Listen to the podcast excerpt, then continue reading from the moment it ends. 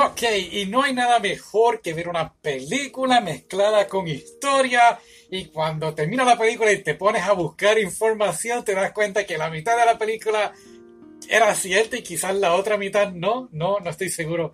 Es que pues, no hay mucha información, pero fue muy, muy interesante. Estoy hablando de la última princesa, The Last Princess. Y es una película del 2016 coreana, surcoreana, pero hay, pues, obviamente japoneses y de verdad que me emocioné mucho cuando entendí varias cosas cuando estaban hablando en japonés. En coreano, pues, de verdad que no, para nada crudito, crudito, crudito, crudito.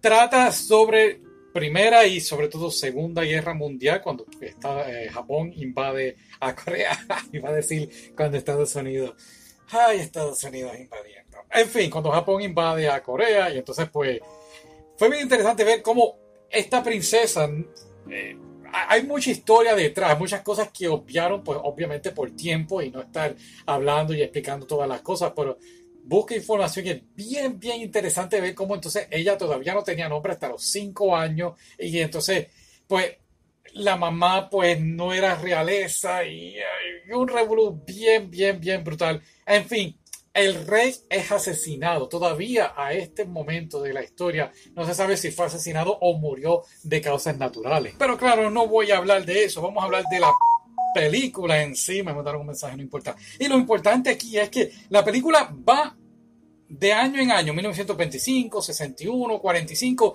y a veces sí te ponen los años, pero otras veces como que brincaban y pues tú como que, ¿quién es este? No me acuerdo bien y tienes que estar bien pendiente. Claro, hay otras escenas que pues salen así con los pelos blancos y ya, oh, está viejito, pero hay que estar pendiente.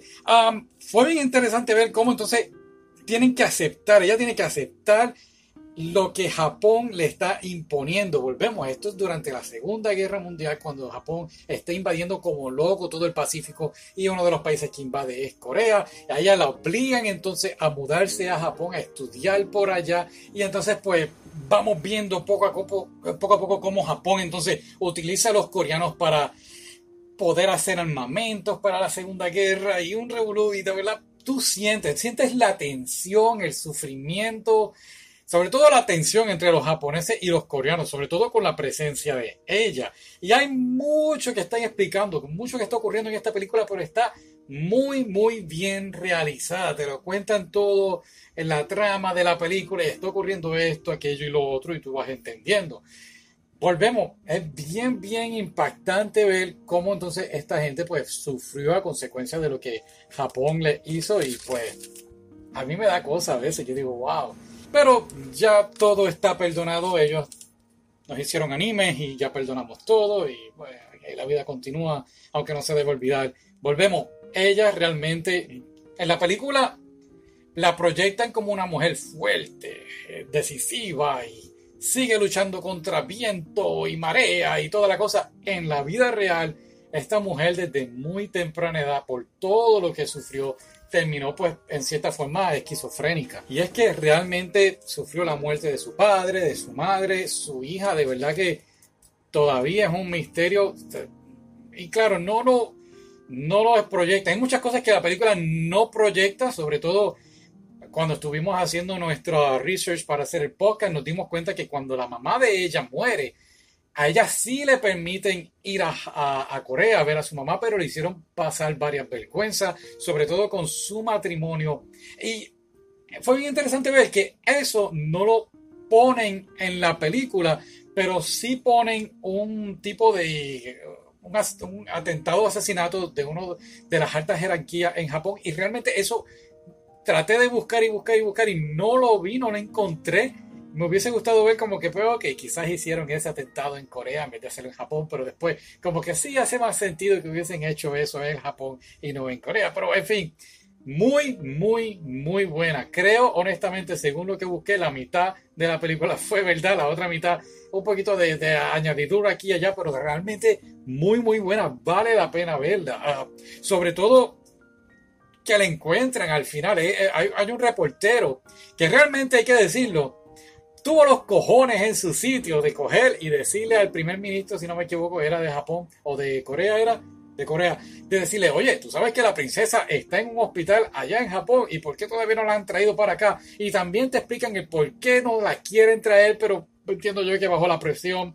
um, la traen para atrás y wow, cuando ella vuelve es algo bien, bien emotivo ver cómo ella realmente se reúne y volvemos. Vemos que es un final como que, ay, qué bueno, volví, chévere, chiji, chija, divertido. Pero si busca y lees un poco más, dices, wow, sí, volvió, pero no quedó muy bien mentalmente y es bien, bien doloroso. Sí sé que hay mucha gente que está en contra de la jerarquía, el rey y la reina y todo esto, pero realmente nadie debe sufrir, no debe haber ni guerra. Entonces, pues, mucho menos que la gente sufriera por estas cosas. Y, pues nada, de verdad que de verdad me encantó, muy muy buena la película, realmente es una de esas películas que vale la pena ver, es del 2016 y pues nada, si encuentran algo de información déjenme saber, hay varios videos en YouTube eh, que explican un poquito más, pero hay otros videos que de verdad que parece que vieron la película y dijeron, ok, voy a hacer un video de la película y, ajá, ya está.